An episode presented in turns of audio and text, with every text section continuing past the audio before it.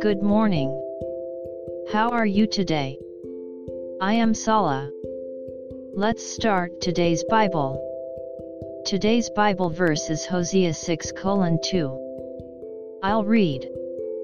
After two days he will revive us, on the third day he will raise us up that we may live in his sight. Amen.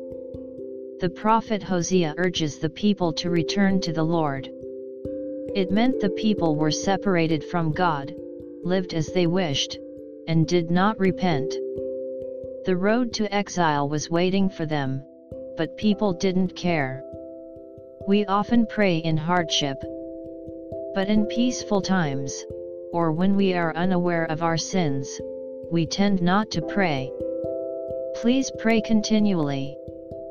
May today be a day of prayer too. God bless you.